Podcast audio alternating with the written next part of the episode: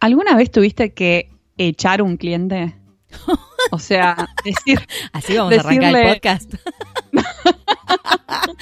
Echar, no, no me acuerdo. Decirle como. O, no decirle, decirle de manera indirecta, no puedo seguir trabajando con no usted. Te quiero más como cliente. no, no sos vos, soy yo, pero no. No, no sos vos. No soy yo, sos vos. No te soporto. No, lo peor de todo es sos vos, no soy yo. Claro. No, no, yo ahora que recuerde, no. He tenido algún cliente. Bueno, en primer lugar, pero, pero quién no, digo. Pero echarlo así, llegar esa, a esa ruptura, no recuerdo. Ay, no, contame ya. Contame ya. Yo varias veces tuve que como echar a un cliente, por así decirlo. Pero principalmente lo que sucede es, eh, bueno, los clientes que hay que perseguir para que te paguen. Esos clientes no, no.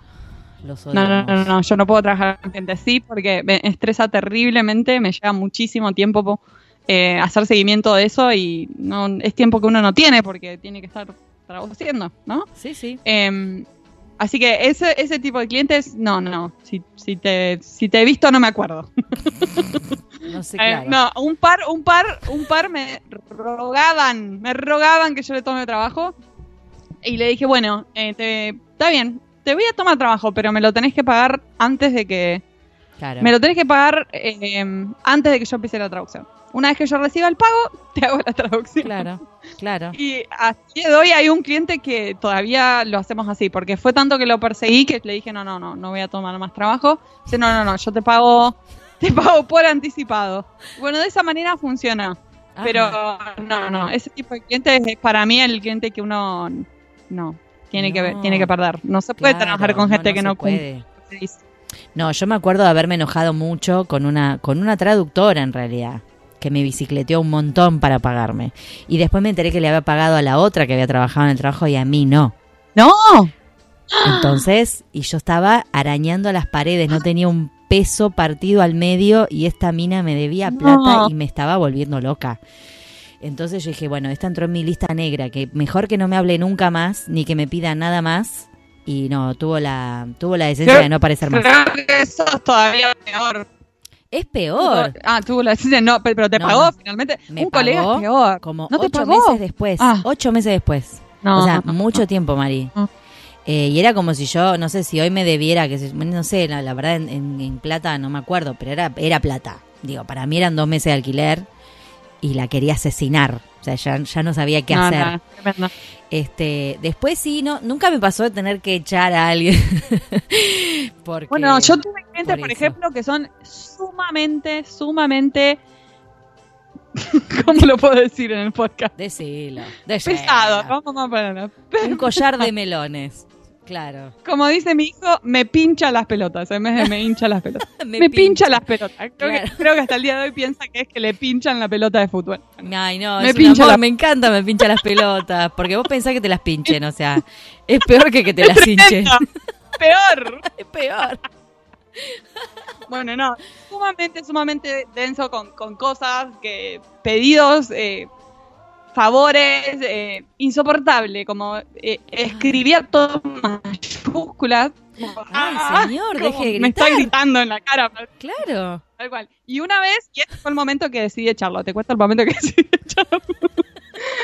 Habla conmigo el viernes a la, a la tarde, me llama para decirme que no, que el formato, que qué cosa. Bueno, yo tratando de explicarle, claro, pero yo no soy especialista en formato, bueno, voy a tratar de corregirlo para, para hacer el bueno, listo, quedamos así. Entonces, lo que voy a hacer es estas dos tablas. bla- Bueno, sí, quedó así, lo hice. Y después, a la semana siguiente, eh, me vuelve a llamar, no, porque qué sé yo, qué sé yo. Digo, bueno, lo que pasa es que cuando hablamos el viernes, usted me dijo que tal. y me dice, yo nunca hablé con vos el viernes. ¿Qué? Ah, no. Ah, no. Y yo dije, ah, no, no, no, está, Es está completamente loco, que está, está borrado, eh, borracho, No, pero no podemos eh, empezar a drogado pedirle- cuando.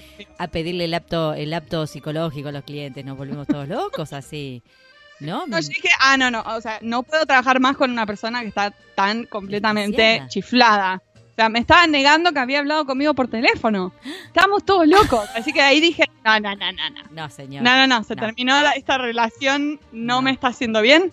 Se terminó y decidí echar al cliente. Y hay varias formas de echar al cliente, porque esa es otra que tenés que pensar Sí, también. ¿Cómo lo que vas a echar? Porque tampoco querés quedar mal. No, claro. Exacto, no le puedes decir, no quiero trabajar más con vos porque me No. caes mal. No le puedes decir eso. No, pero Em, puedes inventar hay que, hay que tener tacto.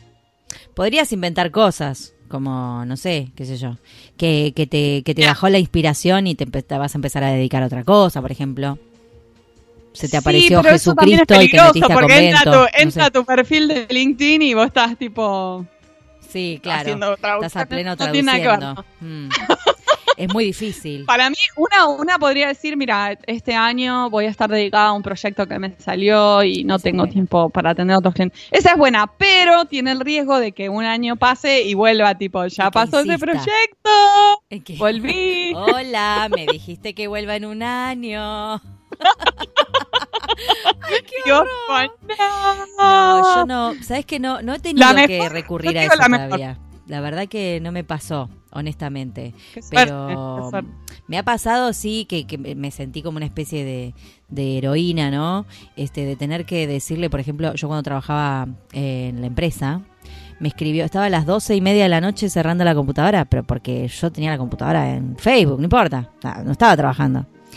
Y me escribió por Skype un gerente, un gerente Ajá. top. Necesito esto para mañana, eh, pa- que me traduzcas, sasa, sasa, fa, fa, fa. Yo leía y digo, ¿qué hago? Cierro la computadora y me hago la estúpida. Me estará Hacemos viendo por como la que nada cámara. pasó. Le pongo el dedo en la cámara porque viste que a veces dicen que te, te espían. Digo, ¿qué hago, no? Bueno, le dije, mirá, me engano, son las doce y media de la noche. Yo no estoy trabajando, estoy cerrando la computadora para irme a dormir. ¿A qué hora necesitas esta traducción? A las 10 de la mañana, me dice. Bueno, resulta que había una señora muy grosa en la empresa, llamaba Aida, y la gente te tiraba, lo necesita Aida, y era como, más o menos, si no lo haces, te caían maldiciones, te- no sé, te cagaban ranas en la cabeza, ¿entendés? Tipo, no sé, algo pasaba, se morían todos si, si no le hacías algo a Aida. Me, me usó la carta de Aida. Y yo dije, no, esto, esto yo lo tengo que cortar de cuajo, porque ¿qué, qué puedo hacer? Le dije, mira, la realidad es esta, para hacerte esta traducción, para las 10 de la mañana yo tengo que dejar de dormir. No sé, ¿vos vas a estar despierto por si tengo alguna duda? O mejor lo, lo vemos mañana. No, no, está bien. Es buena tenés- esa. no, está bien, tenés razón, me dice. Discúlpame. Eh, pasa que lo necesitamos muy urgente. Pero no tengo manera. Yo me, o sea, son las doce y media. Me levanto a las 7, llego a la oficina a las 9. ¿En qué momento? En, en una hora yo no hago eso. La verdad que no. Claro, no. Tendríamos que conseguir un traductor en otra parte del mundo. No, yo no lo puedo hacer. Está bien, no te preocupes. Nunca más me habló el señor. Nunca más. Yo dije, bueno, Ah. llego y tengo el, el- el telegrama de despido, ¿viste? Porque era un jodido. Eh, ya, ya iba pensando estrategias de cómo me iba a defender ¿Para qué? en recursos humanos si me llegaban a cagar a pedos. No pasó nada, porque, a ver, tampoco... No, para mí se dio cuenta que era un desubique. Se dio Tampoco, cuenta que era un desubique. tampoco se caía un avión, ¿entendés? Tipo, no estoy trabajando en la Casa Blanca. A ver, no, ubicate, doce y media de la noche me tengo Bueno. que poner- No, yo te digo la, otra, la así, otra técnica para, para echar a un cliente, aunque no querés Ay, trabajar más. favor, la otra técnica. Esta nunca falla. Aumentás las tarifas un montón. Tipo, bueno, te escribo para informarte que mi tarifa ahora es tipo tres veces más de lo que era. esa no falla. no te llaman más. Especialmente si son hincha, pincha pelotas. Eso pelo- no llaman más. ¿Cómo ahuyentar un pincha pelotas? Le aumenta la tarifa tres veces. Y sí, esa es infalible. Para mí esa es infalible. Esa es infalible. No, no. Sí. No, te, no te molestan más. Ya está. No, no jode más. Sos libre. Sos un ser libre. ¿Qué pasa si el señor dice, bueno, bueno, sufrís, pero ahí le metes la no, otra? nunca dicen bueno. adelantado. Nunca dicen Y bueno. le metes la otra. Si, si aumentás tanto, no. No No, porque esos clientes que son que son pesados también tienen la característica de, de ser los que te regatean, los que quieren tarifas más bajas. Entonces, sí, el típico ventajero que quiere todo eh, con Sí. menos, por menos. Es el tipo, es el tipo de cliente que yo sugiero let go. Let it go. Sí. Let it go, let it go. O sea, este no sería el, el cliente unicornio. ¿Cómo le podríamos Ahí decir? El cliente collar de melones, el cliente qué? El cliente no sé, no sé qué con qué Pincha pelota. podría ser. Cliente Claro. pincha pelota. Sí. El cliente hipopótamo. Viene y te pobre, pincha no, la el pelota. hipopótamo me gusta. El cliente pincha pelota. Ahí está, quedó. Cliente pincha pelota. Su- lo sumamos al glosario. al glosario pantuflero. Listo. Listo, quedó. Entró. Aprobado por la Real Academia de la Pantufla. Quedó el cliente pincha pelotas. Ay, por favor. No, me encantó. La verdad que estaría buenísimo. Si, si alguno de nuestros eh, es- podcast de escuchas eh, se le ocurre algo para el glosario, nos puede mandar por mail. ¿No? Estaría Me bueno encanta. que nos empiecen Sí, a participar. A mí me, me gustaría, me gustaría, no sé a vos. ¿Vos qué decís? Sí, María muy feliz. Escríbanos. Escriban porque si no estamos como solas. Escríbanos. Es en punto en pantuflas. No, es podcast. no. sé cómo es nuestro mail. A ver, dame un segundito. Yo en enseguida te lo digo. pantuflas.podcast arroba Para que justo gmail.com. me estás tapando la, la- la pantalla. No se sabe en el esto mail es de en memoria. vivo. Por más que ustedes lo vean, lo vean grabado, todo esto está sucediendo en vivo. En pantuflas.podcast.gmail.com Ahí está. Entonces nos mandás, por ejemplo, ideas para el glosario, el glosario pantuflero, o bueno, cualquier, cualquier este, cosita que nos quieras comentar. Eh, Viste que tenemos una, mm, tenemos un- una invitada hoy, una tocaya. Sí, espero que todos disfruten mucho de la entrevista de hoy. Sí, porque nos va a venir a contar eh, algunas de las cositas interesantes que se hacen en la ATI. Ya hablamos con Marita, que es la presidenta, pero en la ATI hay mucha gente que colabora, muchos eh, profesionales eh, que por puro amor y dedicación están trabajando dentro de la ATI. Así que te invitamos a que sigas escuchando el podcast con la entrevista del día.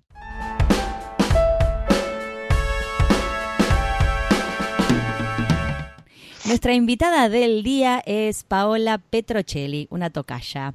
Paola es traductora pública de inglés, recibida de la UMSA, matriculada en el Colegio de Traductores Públicos de la Ciudad de Buenos Aires. También es traductora literaria y técnico-científica en lengua inglesa, de lenguas, como yo. Y en 2017 se recibió de correctora internacional de textos en lengua española en la Fundación Literae Fundeu. Hace 10 años que se desempeña como profesional independiente realizando traducciones, correcciones e interpretaciones para clientes del sector público y privado. También participa en proyectos de traducción y trabaja en colaboración con colegas independientes. Con los años logró fusionar su pasión por la comunicación con las áreas por las cuales sintió un profundo interés desde temprana edad. Derechos humanos, ecología y conservación de especies, y que hoy constituyen su especialidad. Qué divertido esto, es la primera que viene así.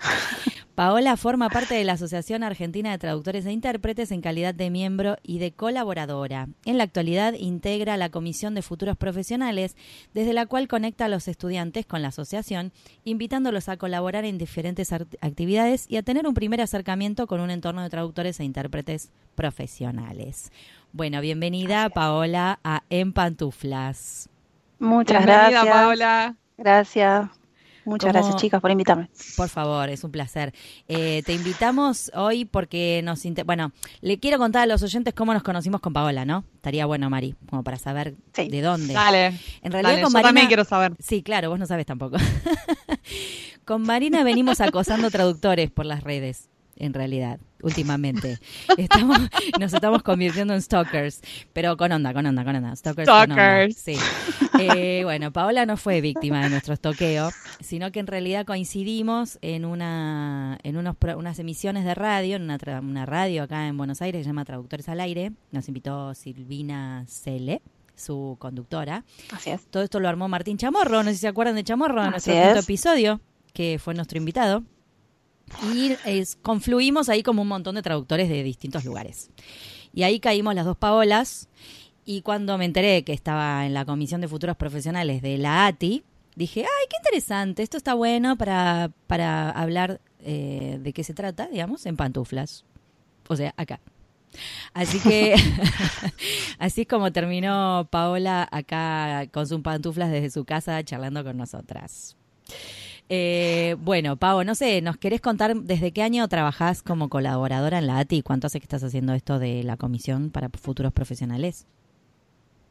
Hace muy poquito, empecé activamente en, ahora en 2018, en enero, eh, comenzamos, digamos, a, a, hablar con los eh, otros colaboradores. En realidad había uno que ya venía participando hace un año, si no me equivoco, y otra chica que se sumó, Estefanía Rubio, y bueno, ahí empezamos a hablar y le empezamos a poner un poquito de, de digamos, garras, ganas, entusiasmo, porque tengo entendido que la, la, el programa en realidad es decimos comisión, pero es un programa que forma parte junto con el de padrinazgo de la ATI ya hace unos años, había quedado un poquito estancado. Entonces necesitaban gente, querían eh, bueno, darle como otro, otro impulso y habían un montón de ideas, pero, o sea, faltaban quizás voluntarios. Eh, yo me ofrecí y bueno, y ahí empezamos a participar. En realidad el programa existe desde antes del 2013, no tengo exacto el año, creo que 2011 me parece, pero en 2013 empezó a hacerse un poquito más fuerte. Uh -huh. ¿En qué consiste el programa? ¿Cuántas personas colaboran en total y qué, qué son las actividades que hacen? O sea, ¿cuál es el objetivo de...? Claro, en realidad el programa, a ver, los colaboradores que estamos en el, en el programa, en la parte, si se quiere, de gestión y administración, somos tres y hay una cuarta que también nos da una mano. Eh, quisiera mencionarlos, si es posible, son Santiago claro, Cruzul, eh, Estefanía Rubio y Carol Leñazzi también nos ayuda. Eh, y quien les habla, somos tres, cuatro personas que estamos ahí. Más que nada, lo que nosotros hacemos es recibir las solicitudes de quienes eh, quieren participar, y ahora después cuento más o menos en qué consiste el programa. Vamos respondiendo mails, estableciendo, digamos, ese canal de comunicación, respondiendo las dudas y eh, avisándoles, digamos, a los interesados y a los que se inscriben en el programa de futuros profesionales cuáles son las próximas actividades de las que pueden participar. ¿Y en qué consiste? A ver, el programa básicamente lo que quiere es tender un puente con los eh, alumnos avanzados de la carrera, uh -huh. es especialmente para quienes están en el último año de las carreras de traductorado y profesorado. Eh, las instituciones, digamos, que están, que, que participan, eh, de, cuyos alumnos, digamos, pueden participar del programa son cualquier instituto de formación terciaria o universidad que esté inscrito al Ministerio de, de Educación, eh, o sea, que sean traductorados y profesorados, en este caso traductorados, eh, digo porque profesorados porque en el lenguas sí, vivas también tienen profesorado, ¿no? Pero, cosas, claro.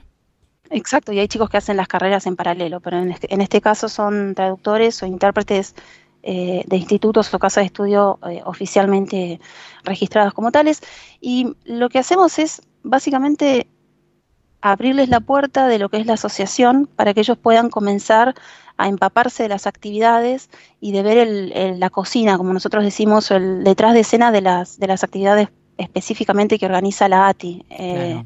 la Asociación Argentina de Traductores e Intérpretes. Eh, y, ah, perdón.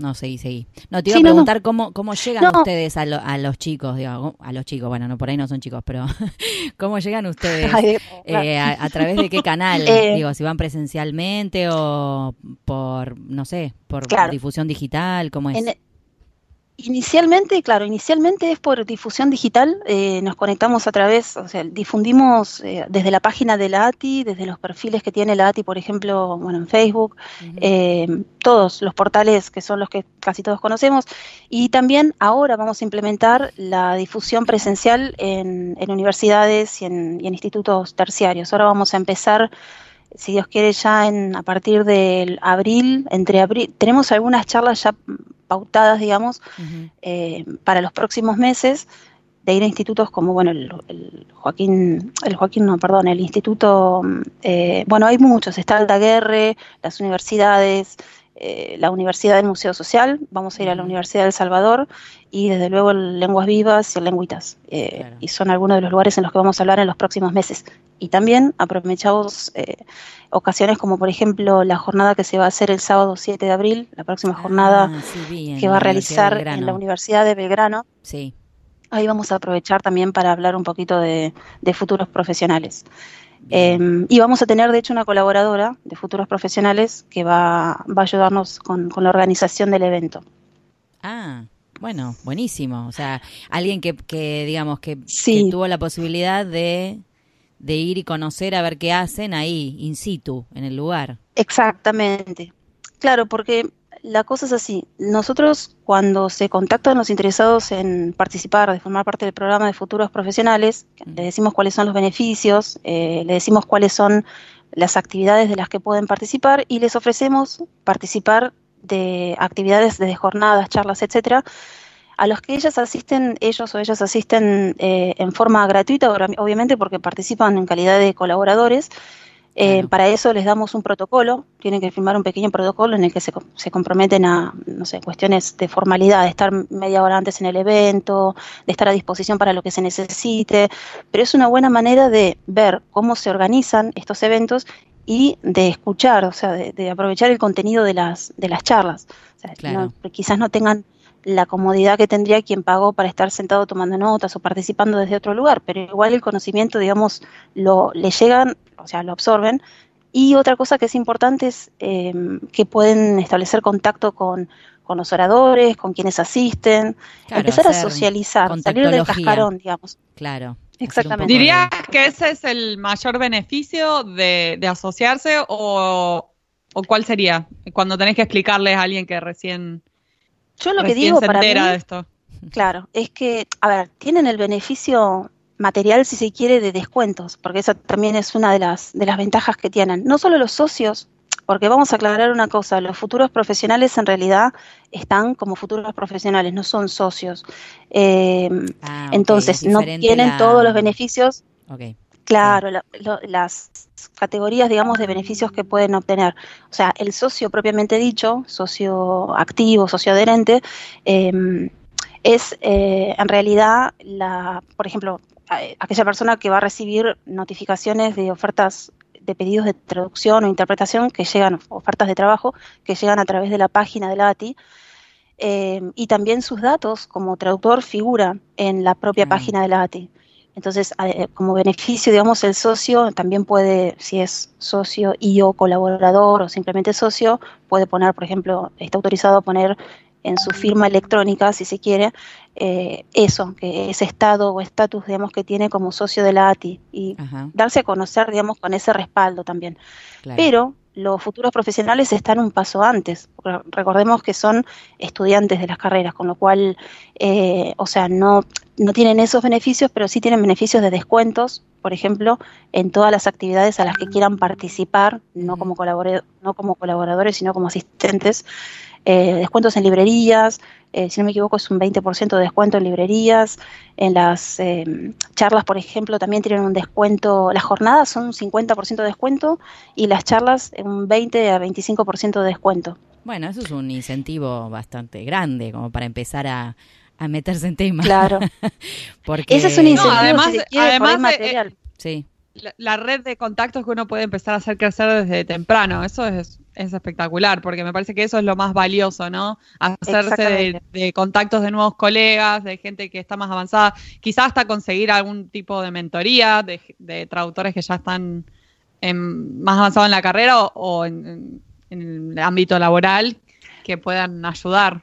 Que puedan ayudar. Sí, no, definitivamente. Para mí el mayor atractivo, eh, sinceramente, es, eh, o sea, está bueno el digamos, todo lo que tenga que ver con la parte de descuento, la parte material, si se quiere, pero la parte de formación y de comenzar una suerte de, digamos, eh, primer paso en lo que sería un networking con colegas, de darse a conocer con pares y con gente que está más avanzada, para mí es impagable. Y ver el detrás de escena de las charlas, estar en contacto con gente del palo, como diríamos, es para mí es fundamental, es impagable. Sí, yo me acuerdo que, mm, que, bueno, con mi, con mi amiga, colega con la que hice toda la carrera, ya ni me acuerdo cómo eh, nos enteramos de cursos, digamos, empezamos como a ir a cursos, cuando estábamos todavía eh, estudiando.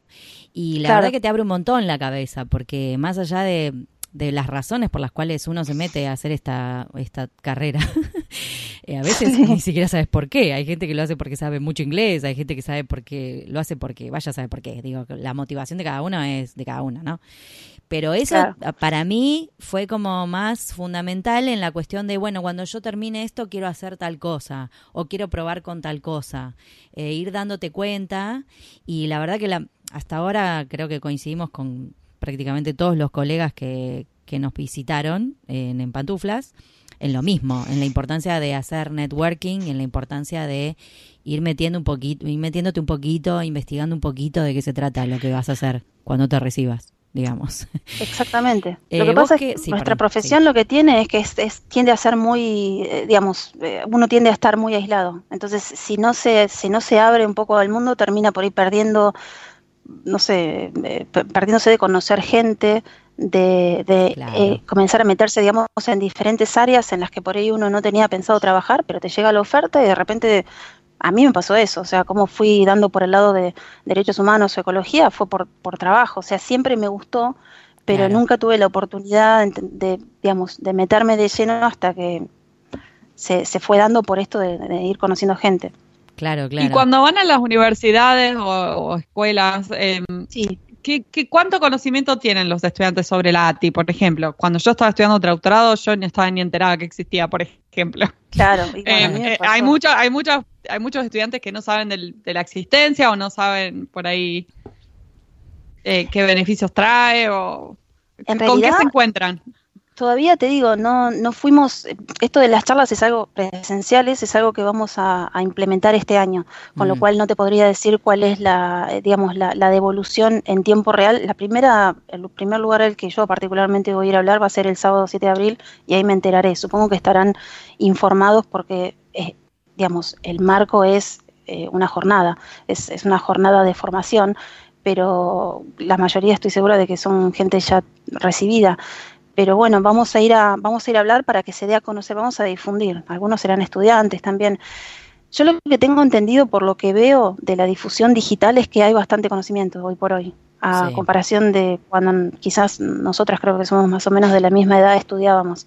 Yo también a duras penas sabía que existía la ATI, yo me recibí en 2007 y los, la, el, digamos, el programa de futuros profesionales, eh, hasta donde yo sé, no existía y si existía estaba muy, tenía muy poca difusión. Para mí no. Eh, pero hoy por hoy hay tanto contacto con, eh, en todo sentido, digamos, con las redes sociales, con, bueno, LinkedIn, em, a ver, con la página, te llegan los, los mails de distribución, los, los, los newsletters, digamos, eh, siempre te vas enterando. Y si no es por esas vías, por algún colega, por algún compañero de estudio. Em, así que yo creo que la, quizás se enteren un poquito más de detalles como esto de los beneficios de descuentos, saber que eh, si están interesados en colaborar, y hablo de futuros profesionales, pueden participar, tienen que firmar ese protocolo de, digamos, de colaboración que nosotros les enviamos, eh, pero se van a enterar de cosas más técnicas como que para participar tienen que tener el 75% de la carrera aprobada, para lo cual les pedimos, digamos, que nos manden un certificado de la casa de estudio o eh, digamos, fotos de la libreta de estudiantes donde se vean las, las materias ya del tercer año, ¿no? Del último año aprobadas. Claro, yo te iba a preguntar eso porque habías dicho del último año y viste que a veces uno eh, va haciendo materias como mezcladas, ¿no? De, del anteúltimo, del último. O sea, está bien, ahora me respondiste la duda que me había quedado de antes. Claro. Bueno, y hay, hay lugares, hay institutos que tienen tres años, en esos casos tres años de formación. Entonces, en ese caso le pedimos que se hace, se contempla, digamos, porque hay muchos interesados que vienen de esas de esas casas de estudio, digamos, entonces se contempla y sí, obviamente se los hace participar. Y una cosa que no mencioné, que me olvidé, es que em, uno de los requisitos para formar, una vez que mandan la documentación académica, si se quiere, tienen ahí, digamos, un pago para que es una suerte de colaboración, si se quiere, que es la mitad de la cuota eh, ah, actual. eso sería 450 pesos. Es un bono de 450 pesos. Anual. Que tiene sería. no, en realidad este tiene una vigencia de tres años. Ah, se contempla, es un pago único que hacen los futuros profesionales porque se contempla que al momento de ingresar en este programa, puede que estén comenzando el último año de la carrera, pero no necesariamente lo van a terminar en un año, quizás sí, en el mejor de los casos, pero por ahí están trabajando y hacen un par de materias, o entonces se contempla, se les da esa flexibilidad, que pagan una vez, pagan en 2018 y están cubiertos tres años. Es muy buena inversión eso, por tres años. La verdad que sí. Vale la pena. Sí, totalmente. Y mm, Pau, eh, cuando estabas contando esto de que quizás ahora se, se conoce más el tema de, la ATI, por lo menos de que existe la ATI, eh, creo que las redes sociales ayudan un montón, pero también ayuda un montón que la ATI de un tiempo a esta parte también tuvo muchos más colaboradores de los que había antes o sea que está bueno saber que estaba la puerta abierta para colaborar, aunque seas un estudiante y no seas todavía traductor, y que está la puerta abierta para colaborar si ya sos traductor, digamos. Sí, desde luego. Porque, digo, están haciendo muchísimas cosas, ya algo nos contó Marita, ahora nos estás contando vos. A mí también me interesa, si nos querés contar un poquito, Sí. Hay algo que tiene que ver también con los futuros profesionales, que es el programa de padrinazgo. Así es. El programa de padrinazgo está eh, pensado para ya, eh, digamos, eh, abrirle las puertas del, digamos, del mundo profesional, si se quiere, de la mano de un traductor o de un intérprete. Siempre hablamos de traductores, pero en realidad son traductores o intérpretes. Le pedimos disculpas a los intérpretes si no lo mencionamos, pero así es. Para traductores e intérpretes. Siéntanse incluidos en la bolsa, claro. No, no se ofenden. Claro.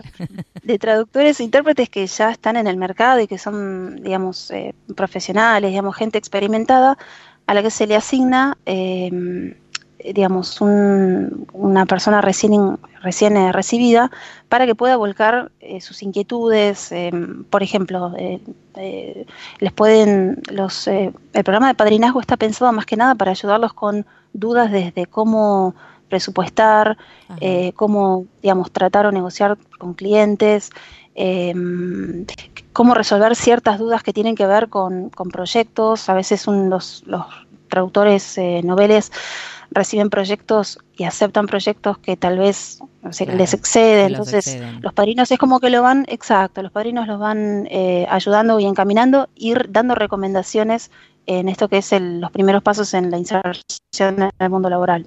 Claro. Y tengo entendido que tanto los traductores noveles como los que hacen de mentores eh, aprenden muchísimo. Como a una persona que era mentor me, había dicho que aprendió tanto o más que la persona a la que estaba ayudando. Exacto. me parece...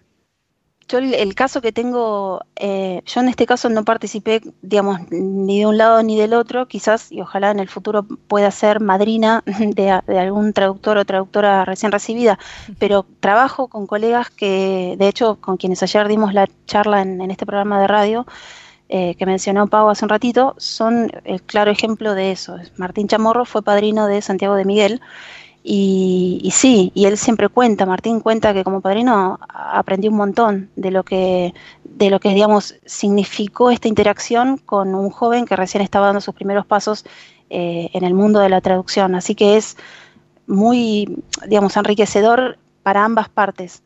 Em, y bueno, tanto es así que digamos, hoy por hoy son colegas, trabajan juntos, tienen proyectos juntos y uno nunca sabe, digamos, qué puertas se pueden llegar a abrir. Así que quien hoy es un padrino, digamos, el, y un par, eh, el día de mañana puede trabajar para nosotros o nosotros para ellos. O sea que es está buenísimo, digamos, por donde se lo mire.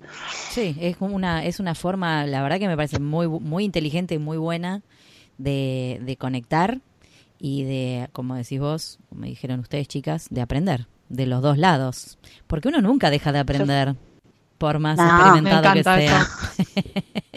no se deja nunca de aprender. Especialmente como traductor. Especialmente. Especialmente, tal cual, ¿viste? Es como que no sé, digo, uno tiene que seguir, seguir, seguir, las cosas van cambiando, no sé, pueden salir eh, trabajos nuevos, hay tecnologías nuevas, hay nada, yo el otro día, sin ir más lejos, en el subte le tuve que preguntar a una chica de veintipico cómo subió una historia a Instagram. No tiene nada que ver con la traducción. Pero bueno, me lo tuvo que enseñar alguien joven porque yo no entendía el tema de la historia, si era igual que la foto, entendía. O sea, me superó. Claro, bueno, yo ahora que lo mencionas... Es una historia, y yo, que a mí qué me importa, no sé, o sea, no entendía lo que tenía que hacer. Es una historia, claro. Claro, ¿qué es una historia? Chico, ¿por qué me cambian el nombre de las cosas?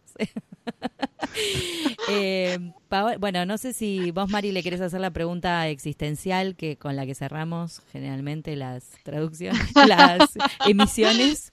Esta es una pregunta algo filosófica, pero ¿qué es para vos, Paola, un traductor ah, ¿me hablas a mí? Ah, no, mentira. No. te cargo. ¿Qué es para eh, vos ser un traductor exitoso?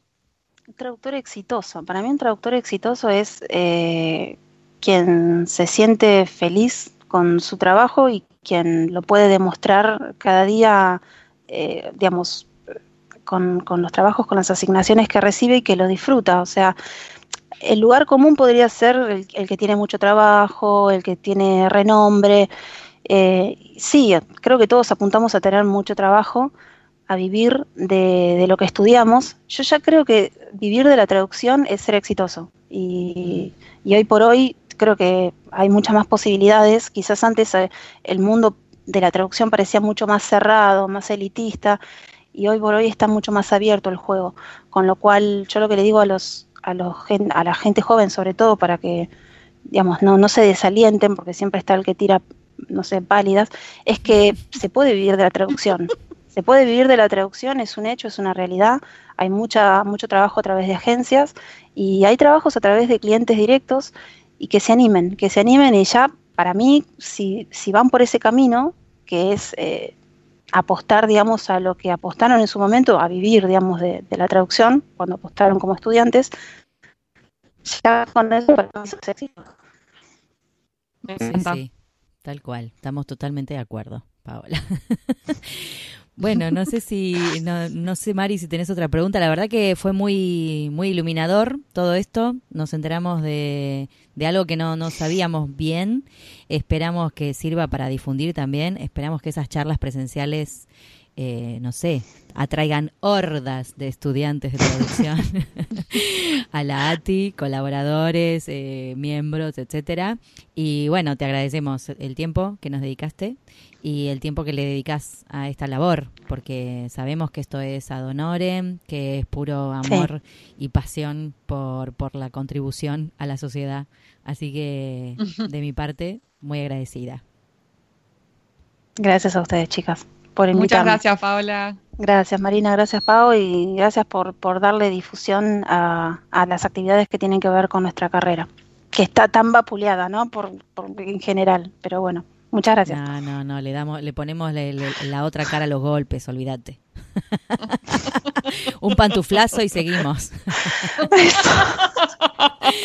bueno. Un pantuflazo a esa gente que decías vos que son aguafiestas. El pantuflazo para los aguafiestas. Ay, hagamos un pantuflazo. Se me acaba de ocurrir una idea genial. Cuando lleguemos a los cuántos miles de seguidores querés, Marina, para organizar un pantuflazo en el, en el planetario, ponele. Porque sí, tipo, ¿viste que hacen el almohadazo en el, en el planetario? Ah, yo haría un pantuflazo, listo, te la dejo, ¿eh? Pensalo. Vamos. Posta, le damos difusión al pantuflazo. De, de una. al pantuflazo. Este, pensémoslo, pongamos una, un objetivo y organizamos el pantuflazo. Y después vos, eh, vos Paola, lo contás en las reuniones. Dale. en las dale. reuniones. En... que se llene de estudiante con pantuflas. Bueno, basta hablar pavadas. Gracias, Pau. Gracias, chicas. Un beso grande. Adiós. Gracias. Beso. Hasta luego. Beso.